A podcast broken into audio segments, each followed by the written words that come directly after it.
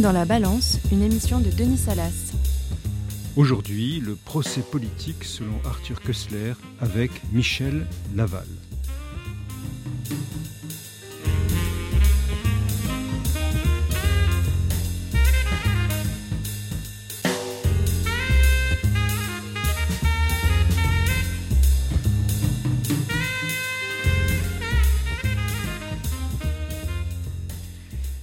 Avant d'aborder le thème du jour, nous allons innover dans cette émission et écouter la chronique d'actualité sur le thème droit et littérature que va nous proposer Sandra Travers de Foltrier. 2017 a été l'année du bicentenaire de la mort de Madame de Staël. À cette occasion, nous évoquerons son premier roman, Delphine, qui est un remarquable mariage de la théorie et euh, de l'esthétique, et qui parvient, à travers une histoire d'amour contrarié, si je résume de façon caricaturale, à aborder euh, magnifiquement le thème de la liberté, de l'indépendance, euh, mais bien d'autres choses encore. Pour le juriste lecteur, ou pour toute personne intéressée par l'alliage droit et littérature, cet ouvrage nous permet d'aborder la question de la fragilité de la loi, lorsque celle-ci voit sa légitimité euh, remise en cause, notamment par euh, sa très grande, euh, comment dire, mutabilité. Le roman qui est publié en 1802 à une intrigue qui se déroule pendant les années 1790-1793. Euh, cette légitimité, euh, naturellement, remet en cause euh, la légalité de, la loi, remise en cause également par le caractère auto-référentiel de, la loi, puisqu'il apparaît que, effectivement, tout, horizon autre que simplement l'écriture humaine ne peut plus fonder, en cette période, la, vérité, en quelque sorte, entre guillemets, de la loi. Et puis, fragilité de la légalité également, euh, parce que l'opinion euh, apparaît comme la véritable règle qui euh, articule la vie, les propos, les comportements des uns et des autres. Et donc cet ouvrage est fort intéressant pour le juriste. Il s'achève par, dans la première version donnée par Madame de Staël, parce qu'il y en a deux, par un procès arbitraire, expéditif, et qui là également très, très intéressant, et qui met en scène, je dirais, le caractère totalement erroné euh, de, ce parcours et en même temps qui confirme euh, l'identité euh, l'identité des personnages. Bon, ça, ça, paraît peut-être un peu obscur, mais en tout cas, voilà, c'est l'intérêt je ne peux que inciter l'auditeur à lire cet ouvrage qui est absolument remarquable et possède une, langue, une langue française d'une élégance et d'une intelligence qu'on aimerait bien, qu'on aimerait bien retrouver aujourd'hui. Voilà. Merci, merci Sandra. Alors, pour euh, analyser le, procès politique, il faut évidemment regarder le régime politique où s'inscrit le, procès lui-même. Et on le voit évidemment apparaître dans les régimes totalitaires quand euh, les juges sont sous contrôle, quand la procédure sont inexistantes et quand euh, sa, clé, sa, clé de sa, solution est en quelque sorte la peine de mort ou l'emprisonnement de, longue durée. Le procès politique a pour mission d'éliminer un opposant, pour le dire d'une manière euh, un peu, directe. Euh, mais les démocraties, on le verra dans, au cours de l'émission, n'en sont pas exemptes comme le montre le cas des tribunaux d'exception.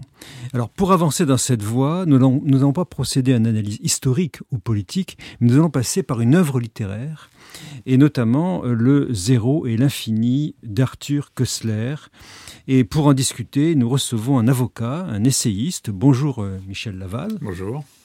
Michel Laval, vous êtes avocat, je viens de le dire. Vous plaidez beaucoup d'affaires de droit des affaires, droit de la presse, droit de la communication, de la propriété intellectuelle. Et vous êtes aussi auteur de plusieurs ouvrages, en particulier euh, un Brasillac ou la tradition du clerc en 1992, Tuer l'ennemi, la dernière guerre de Charles Péguy en 2013, et puis, euh, ce qui va nous occuper aujourd'hui, L'homme sans concession, Arthur Kessler et son siècle, en 2005. J'ajoute que vous avez également publié plus récemment Plaidoirie d'outre-tombe en 2017. Nous en reparlerons. Alors, pour euh, avancer dans, cette, euh, dans cette voie, il faut peut-être que nous, nous saisissions mieux l'homme Arthur Kessler dans son temps, dans sa biographie, dans son, parcours personnel, puisqu'il a traversé, vous le dites dans votre biographie, et il a connu directement le franquisme et il a connu également intimement le totalitarisme soviétique. Qui était Arthur Kessler question, question vaste, parce que la vie d'Arthur Koessler est, particulièrement, particulièrement remplie. D'abord, c'est une vie qui épouse son siècle. Il est né en 1905, il meurt en 1983. Et pour rien vous cacher, d'ailleurs, j'avais songé titrer le livre euh, Le siècle d'Arthur Koessler si, quelque temps auparavant, Bernard-Henri Lévy n'avait pas eu la mauvaise idée pour moi de parler du siècle de Sartre. Donc, euh, euh, il naît en, 1905 dans une famille juive de la Mitteleuropa. Il part s'installer avec ses parents à Vienne immédiatement après la Première Guerre mondiale. Il termine ses études à l'université de Vienne. Il a une formation scientifique. Ce n'est pas une formation littéraire. Mais il est gorgé de lecture. Et à l'âge de 20 ans, il décide de, euh, de s'en aller parce qu'il s'est engagé, en fait, à l'université de Vienne où euh, euh, un fort courant antisémite existe. Il s'est engagé dans une organisation d'étudiants sionistes. Mmh. Et donc, il décide de partir en Palestine à l'âge de 20 ans. Euh, où il va rester euh, quelques années comme correspondant de presse. Il, quitte la Palestine euh, en 1927, il s'installe quelque temps à Paris, toujours comme correspondant de presse, puis ensuite il s'installe à Berlin où il arrive au moment où les nazis remportent leur première grande victoire électorale en septembre 1930. Et là, il va s'engager dans le mouvement communiste. Euh, donc il est membre du Parti communiste allemand, dans une ambiance de feu. Hein. C'est, euh, si vous voulez, la, période de l'arrivée d'Hitler au pouvoir, avec euh, des camps qui s'affrontent, et notamment deux camps aux, antipodes. Enfin, en apparence aux antipodes, qui sont d'une part les communistes et d'autre part les, les, nazis. Et Kessler va donc partir en août 1932 en Union soviétique sous le prétexte de faire un, grand reportage euh, sur la situation du pays. Il va rester en Union soviétique environ euh, un an. Il en repart euh, en, 1900, en 1933 et il vient s'installer à ce moment-là à Paris, où il va travailler pendant quelques années avec le chef du Comintern dans l'Europe occidentale, qui s'appelait Willy Münzenberg et qui va être son mentor. Alors, il est euh, en 32-33, euh, en quelque sorte très initié par rapport au système soviétique. Il passe un an, vous avez dit, euh, là-bas. il connaît le, le Comintern de, très près. Donc, il a une connaissance extrêmement approfondie du, système soviétique à un, moment, à un moment où le stalinisme est tout puissant, si j'ai bien compris à un moment où le stalinisme devient effectivement tout puissant. La prise du pouvoir définitive par Staline n'est pas acquise, puisqu'on n'est pas encore rentré dans la période de la Grande Terreur, qui va en fait liquider le passé, mais en fait Staline euh, tient déjà l'ensemble du système. Mais non seulement il va être confronté au système politique, mais il va aussi être confronté à une réalité dont il ne parlera que beaucoup plus tard, qui est la grande famine en Ukraine, puisqu'il s'installe à Kharkov. Et euh, Kharkov, euh, c'est l'Ukraine, et il verra, il le racontera plus tard, il verra les, la famine, il verra les, les gens expirer dans le, fossé des routes, dans les gares. Terrible. 5 millions de victimes. 5 millions de morts. 5 millions de victimes. Pas uniquement par la famine. Uniquement par la famine, délibérément organisée par le pouvoir soviétique euh, dans le cadre de ce qu'ils appelaient la lutte contre les koulaks, qui étaient mm. les paysans riches. En réalité, il n'y a pas que les paysans riches qui ont été euh, tués, il y a les paysans pauvres, enfin bref. Mm. Très, grande, euh, très grand massacre. Bon, il revient à Paris, il mm. s'installe à Paris. Euh, il participe à la propagande du, du, du Comintern. Il, il, part en Espagne comme correspondant de presse. Il fait plusieurs allers-retours. Il est arrêté en Espagne, donc pendant la guerre civile, euh, en 1936. Il est condamné à mort en Espagne. Et d'ailleurs, le récit de son aventure espagnole lui donnera l'occasion d'écrire son premier livre, qui s'appelle Le Testament espagnol, et dont on reparlera euh, peut-être tout à l'heure. Euh, il, est, il, est, il, est, arrêté en Espagne parce qu'il est communiste. Il est visé par, la, par les, les, franquistes, en quelque sorte, alors qu'il est journaliste en même temps. Franco ne s'embarrassait pas de ce, de ce genre de précautions Non, non, les franquistes ne se sont pas spécialement embarrassés de la mmh. liberté de la presse, comme chacun sait. Et donc, par conséquent, euh, en fait, c'est pas comme communiste qu'il est arrêté. Il est arrêté parce que quelque temps auparavant, il avait fait sous couvert, en réalité, d'une fausse qualité, euh, un interview d'un général franquiste dans le sud de l'Espagne, du côté du Malaga. Euh, il s'était fait passer pour, en fait, pas un ami des franquistes, mais en tout cas quelqu'un qui était plutôt de leur côté. Évidemment, quand l'article est paru et que ce général a vu l'article, il s'était juré euh, si jamais il le retrouvait, de, le faire arrêter. C'est exactement ce qui s'est passé parce que Köstler est revenu sur les lieux de son crime, entre guillemets, et euh, il a été arrêté. Donc, euh, et là, il est resté. Alors, il est arrêté finalement comme plutôt sympathisant républicain. Hein. Bon, mais, parce que je pense pas qu'il savait. D'ailleurs, je pense que s'ils avaient su qu'il était communiste, il aurait été de toute façon probablement immédiatement exécuté. simplement, on, voit bien déjà une première parenté. le stalinisme, à travers l'Ukraine, euh, affame et terrorise des populations civiles, vous avez dit 5 millions de morts, le franquisme aussi. Et je me souviens des grands cimetières sous la lune de Bernanos, qui écrit à peu près à la même époque. Bernanos séjourne euh, euh, dans, une île au Baléares à ce moment-là. il est plutôt en sympathie avec le franquisme. il, voit les, il voit les militaires franquistes, il le raconte très en détail, débarquer dans son village où il se trouve là capturer les hommes, les emmener à la forêt et les mitrailler. Et alors au début, il se dit c'est un accident, c'est quelque chose qui peut effectivement apparaître comme épisodique.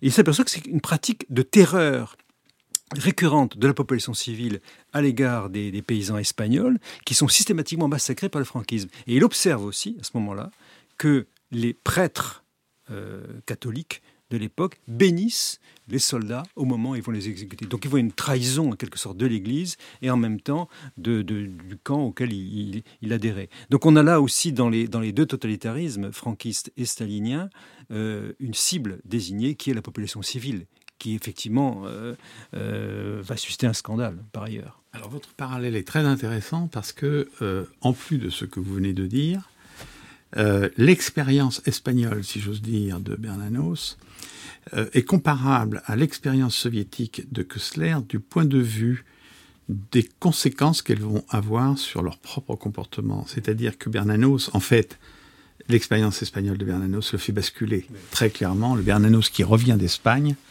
n'est pas le Bernanos d'avant.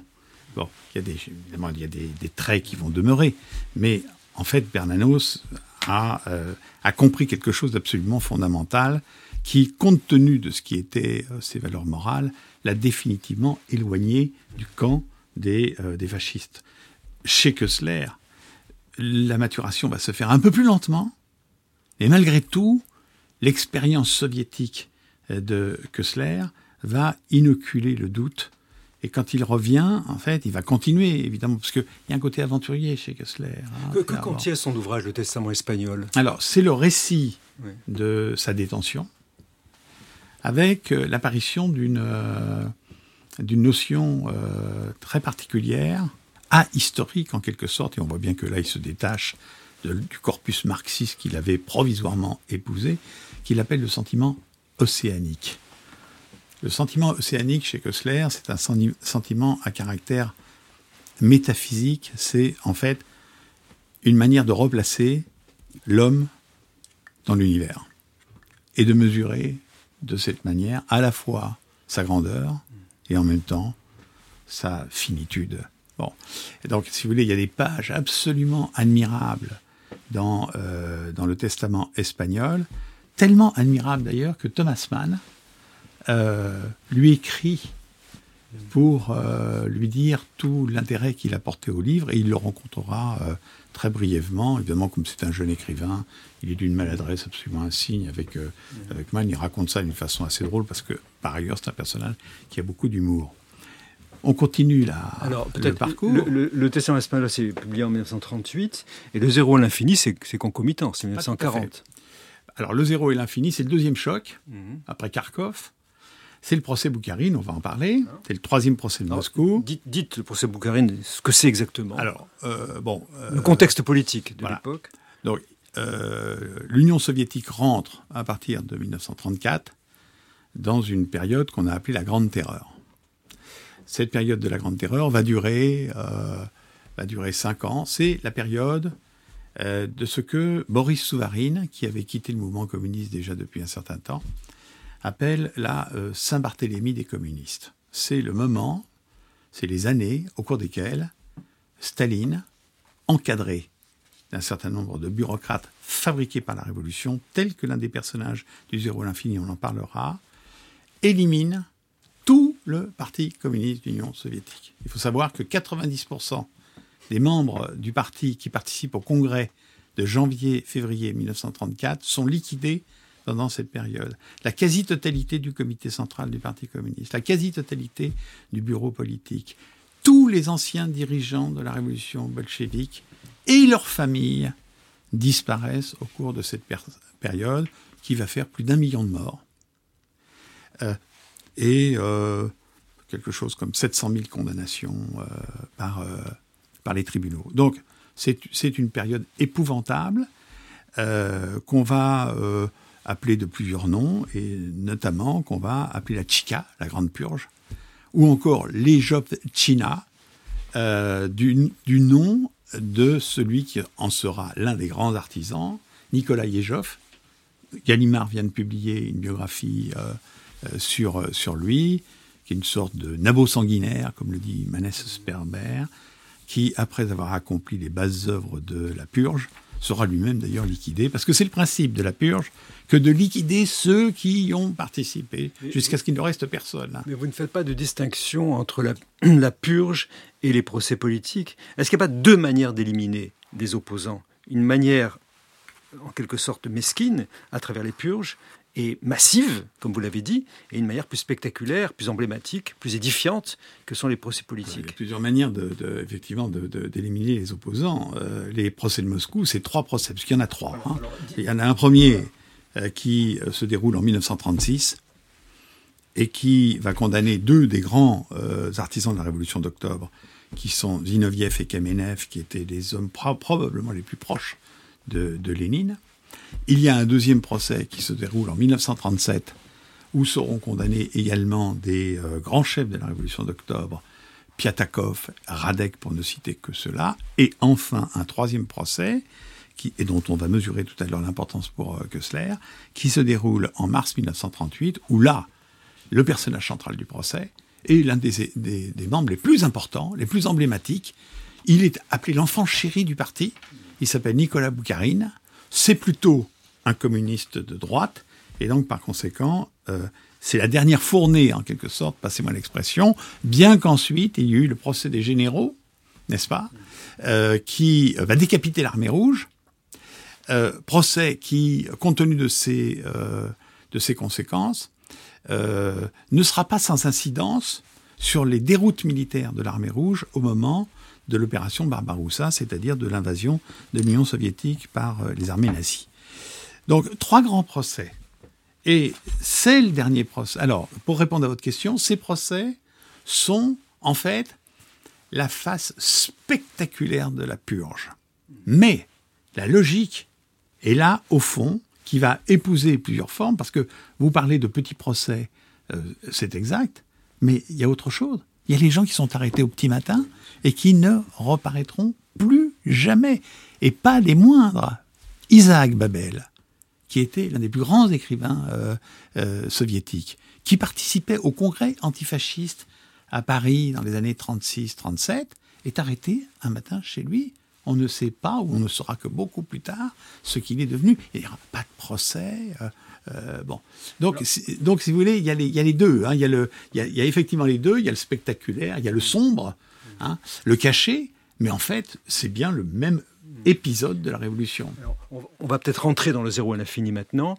On a là la figure séminale qui va donner naissance au personnage central du roman de Kessler, Robatchov. Alors peut-être avant d'entamer euh, l'analyse du roman, est-ce que vous pouvez nous camper un peu les personnages en présence? Robatchov, qui est-il? On pense effectivement qu'il est très proche de la figure de Boukharine, et puis donc ces interrogateurs successifs. Alors le livre est un huis clos. Hein. Euh, c'est un huis clos. C'est en fait, c'est pas le procès à proprement parler, c'est l'instruction qui débouchera sur le procès. Euh, il y a trois personnages. il y en a un quatrième qui est d'ailleurs pas inintéressant, mais on parlera d'abord des trois, des trois essentiels. Euh, il y a Roubachov. Roubachov, c'est Boukharine. Physiquement, c'est Boukharine, petite barbiche, petite lunette, vieux bolchevique, qui a fait toutes les campagnes. Bon. Il y a le premier enquêteur qui va procéder à la première partie de son interrogatoire, qui est en fait un, presque un ami à lui. Ils ont, mené des combats ensemble et qui s'appelle Ivanov. Et puis surgit après, une fois que Ivanov va être lui-même éliminé parce qu'il ne pose pas les bonnes questions, va surgir euh, le, néandertalien euh, stalinien, l'homme primitif euh, le, le, fonctionnaire euh, sans âme qui est, qui est jeune, qui est le produit de la révolution. C'est pas c'est pas l'acteur, c'est le produit de la révolution. le produit de la bureaucratie stalinienne et qui s'appelle Gletkin.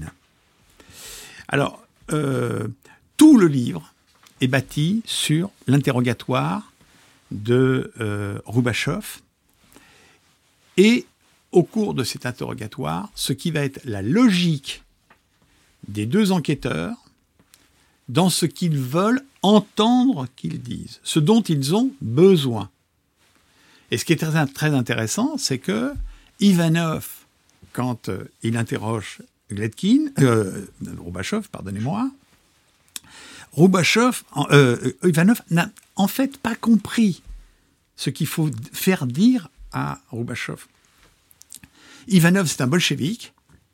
C'est donc un politique qui résonne en termes politiques, en termes de débat d'idées, de controverses, d'affrontements qui peuvent être brutaux, mais c'est toujours dans le domaine de l'idéologie.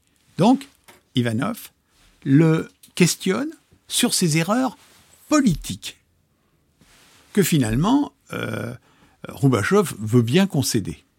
Bon, ce qui n'est pas euh, en soi un drame dans la conception que l'un et l'autre peuvent avoir encore de ce que sont les militants bolcheviques. Comme dit Lénine, pas de sang entre nous. Bon.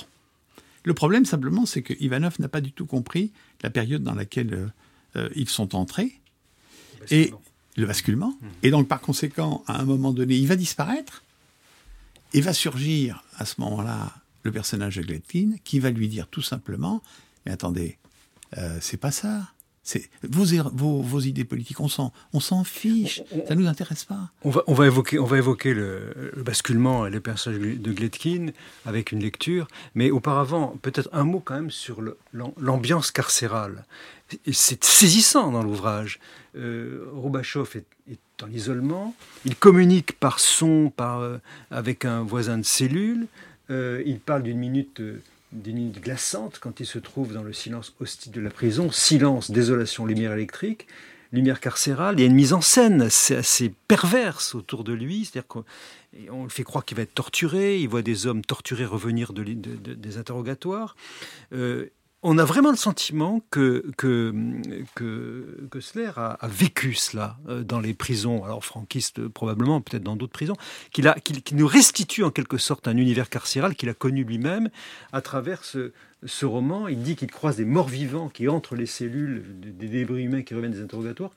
Euh, est-ce qu'il n'y a pas là un témoignage très puissant sur le monde carcéral? Bah, Il y a un témoignage très puissant qui est un témoignage euh, presque direct, parce que finalement, les conditions d'incarcération que, que dénonce à propos de, enfin dans le zéro et l'infini, c'est ce qu'il a vécu. Dans le testament espagnol, euh, euh, de très nombreuses pages sont consacrées aux conditions de la détention. Avec, euh, on entend les types se faire fusiller, on les entend être emmenés, sortis de leurs cellules, on entend les, les gens crier, bon, ou raconter qu'ils ont été torturés. Et donc, par conséquent, en fait, il transpose tout simplement ce qu'il a vécu dans le régime franquiste dans le régime euh, stalinien. On, va peut-être, euh, pour mieux comprendre le, basculement entre le premier interrogateur et le second euh, Gletkin, entendre le texte que, un texte qu'écrit donc Köstler, où Gletkin lui explique en quelque sorte ce qu'il attend de lui à travers cet interrogatoire Léa. La ligne du parti est nettement tracée.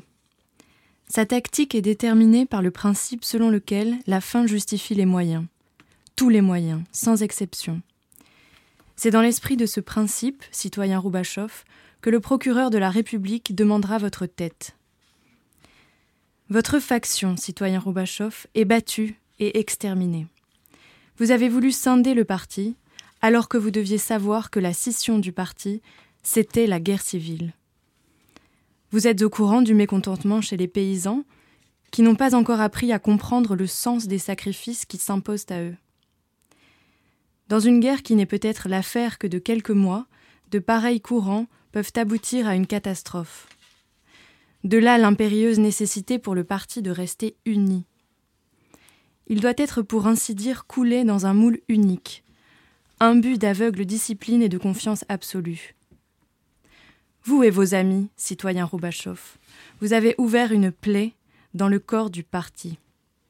Si votre repentir est authentique, vous devez nous aider à guérir cette plaie. Je vous l'ai dit, c'est le dernier service que le parti vous demandera. Votre tâche est simple.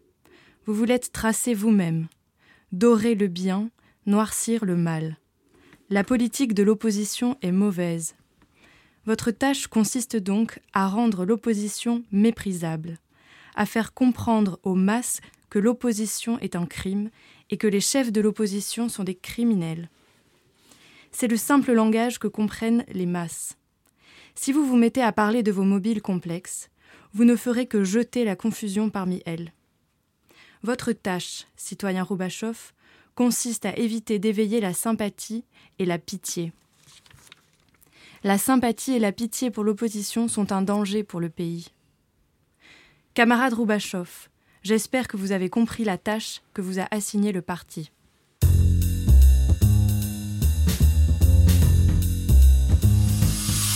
Bien dans cet extrait que vient de lire euh, Léa que ce qui intéresse euh, Gletkin, ce n'est pas les mobiles politiques de Roubatchov, c'est euh, en quelque sorte sa criminalité fondamentale qui va noircir le personnage pour offrir au public en quelque sorte une image qui convient pour, pour salir complètement sa, sa mémoire.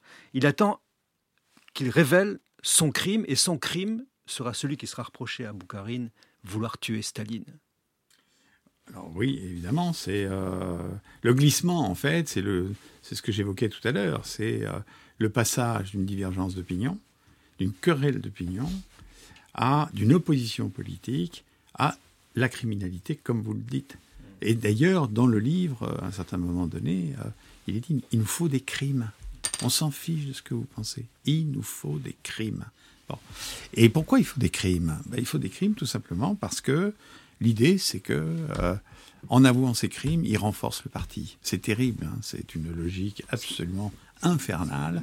C'est exactement ça. Et donc, par conséquent, et je pense qu'on va déboucher sur la, sur, la, sur la problématique des aveux, et donc, par conséquent, à un moment donné, Roubachov, qui est fondamentalement un communiste, c'est pas du tout, du tout quelqu'un qui, euh, qui va changer de camp, hein. absolument pas. Il est communiste, comme, comme tous le seront, hein. tous les condamnés des procès de Moscou.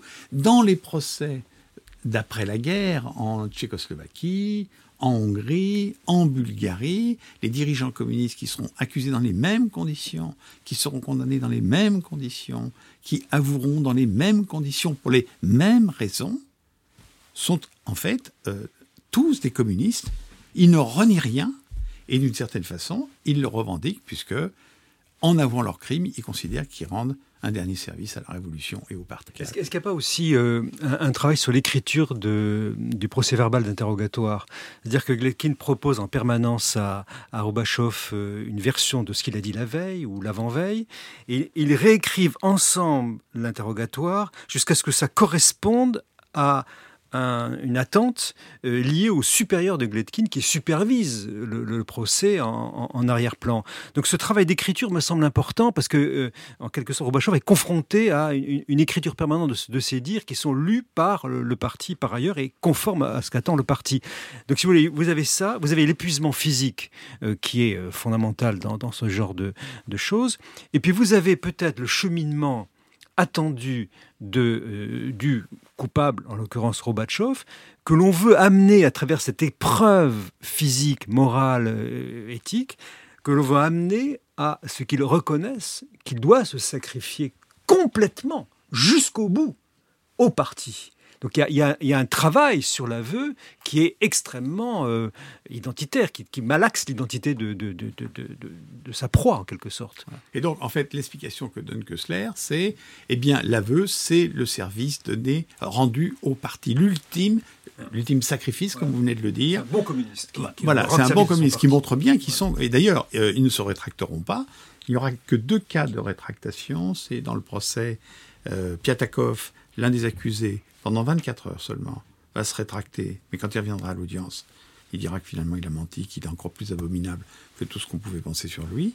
Et après la guerre, euh, Kostov, dans le procès de, de, Sofia, qui se rétractera à l'audience et qui ne reviendra jamais sur ses rétractations. Car rarissime. Car rarissime. Parce que même, même Boukharine, dans le texte que j'ai lu tout à l'heure, non seulement il ne se rétracte pas, mais il demande pardon à Staline. Alors, il demande pardon à Staline, mais il fait quelque chose qui est quand même assez intéressant, parce que Boukharine était d'un niveau intellectuel nettement supérieur. Il lâche dans sa dernière déclaration l'aveu est un procédé juridique moyenâgeux. Bon, comme une bouteille à la mer. Voilà, c'est son message. Et en fait, à travers le message, on voit bien que de toute façon, tout ce qu'il a pu déclarer ou rien, c'est à peu près à peu près la même chose.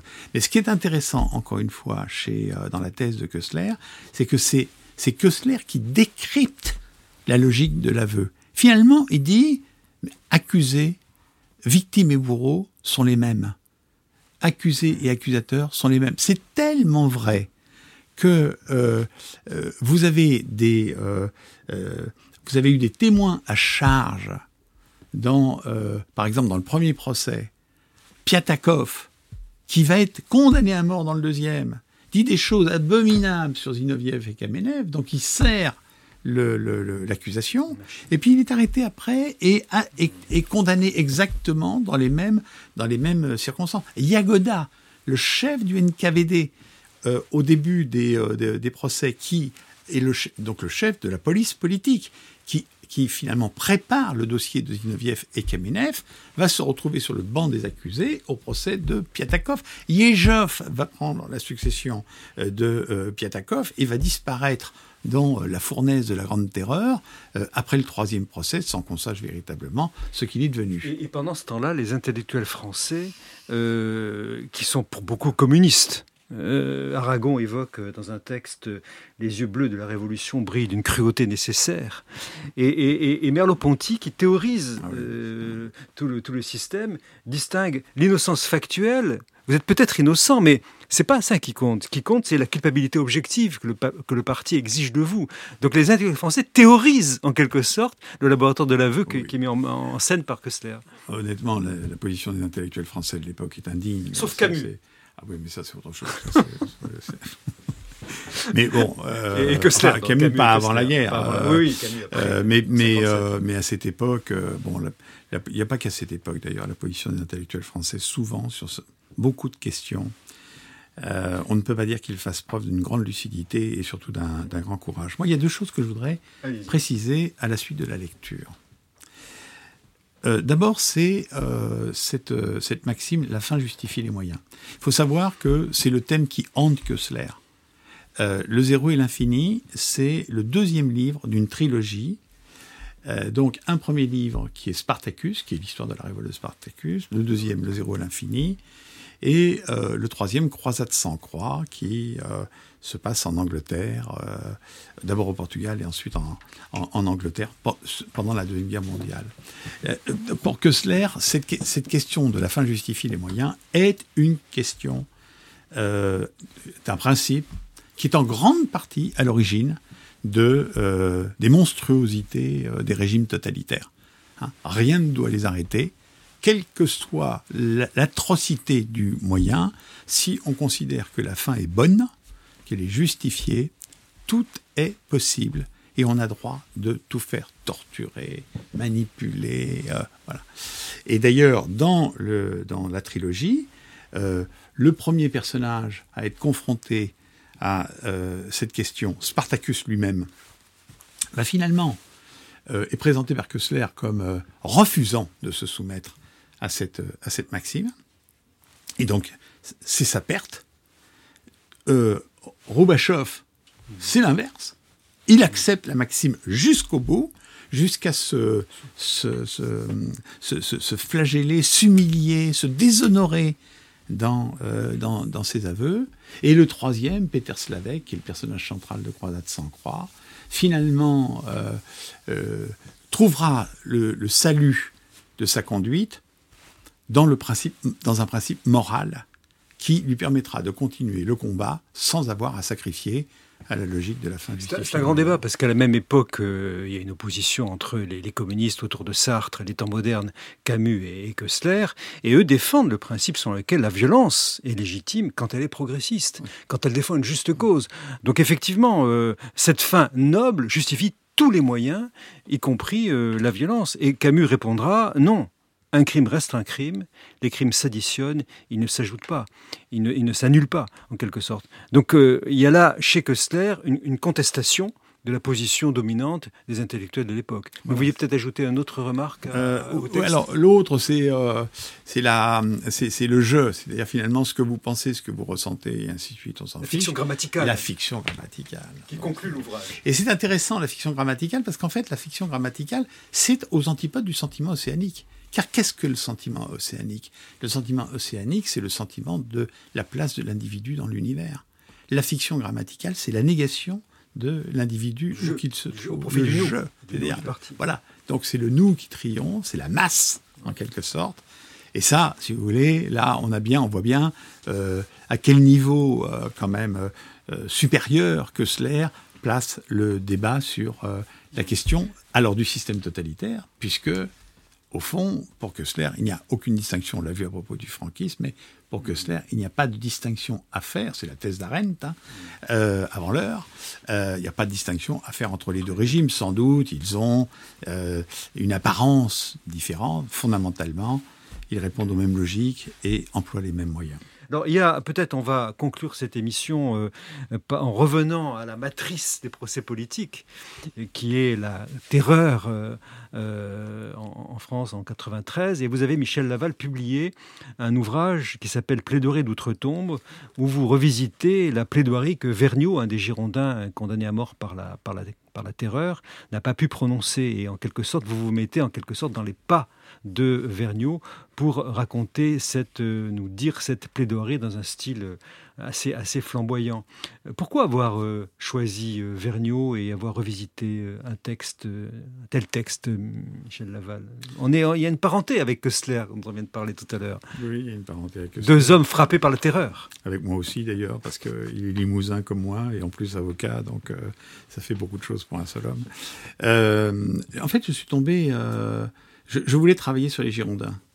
Les Girondins, ce sont des personnages qui, euh, avec le temps, euh, sont de plus en plus sympathiques. Enfin, ce qu'on appelle les Girondins, parce qu'en réalité, c'est une notion euh, en grande partie forgée par l'historiographie de la Révolution française. Et puis, en voulant travailler sur ces Girondins, il se trouve que j'ai appris que Vergniaud avait préparé ses notes d'audience comme le fait un avocat. Hein, euh, si vous voulez, euh, avec ses arguments, euh, les, pièces à côté dont il entendait se servir, enfin quelque chose de très élaboré. Il faut savoir que Vergniaud est probablement l'un des plus grands orateurs de la Révolution française, avec des discours à la Convention et à l'Assemblée législative avant, tout à fait exceptionnels par leur, leur beauté rhétorique, leur densité, leur densité intellectuelle. Et par ailleurs, Vergniaud est, est, comme nous un juriste et donc, par conséquent, il y a une méthode dans, le, dans, dans la démonstration qui est, qui est, très impressionnante. Et donc, en fait, si vous voulez, je m'aperçois que Vergniaud n'a pas pu prononcer sa plaidoirie, puisque un décret voté par la Convention à l'initiative de Robespierre a permis de mettre fin prématurément au procès. Après huit, frappé Danton aussi. Euh, après huit jours d'audience. De, Danton a vécu absolument la même mésaventure, si j'ose dire. Et, euh, et, je me suis dit, bah, tiens, pourquoi pas essayer d'écrire euh, la plaidoirie de de ce cher Vergniaud. Voilà l'idée. Alors je, donne simplement la, la péroraison, la fin de la péroraison de votre, plaidoirie est, inspirée par Vergniaud. Les forces que j'avais contribué à déchaîner s'étaient retournées contre moi. Le glaive que j'avais brandi s'était abattu sur ma tête. Car tel est le destin des révolutions, d'allumer des bûchers où elles se consument et de jeter dans leurs flammes dévorantes tous ceux qui ont soufflé sur leur braise. Bien, merci beaucoup Michel Laval. Je rappelle vos ouvrages et ceux sur lesquels nous avons euh, échangé ce matin. Donc L'homme sans concession, Arthur, en, Kostler en son siècle en 2005. Un article que vous avez publié dans la revue euh, euh, de l'Association française pour l'histoire de la justice sur ce procès que vous avez intitulé Les messes rouges. Et puis donc cette plaidoirie d'outre-tombe chez Kalman Levy en 2017 à partir donc de, de celle des notes, comme vous l'avez indiqué, de Vergniaud, euh, juste, avant, sa mort.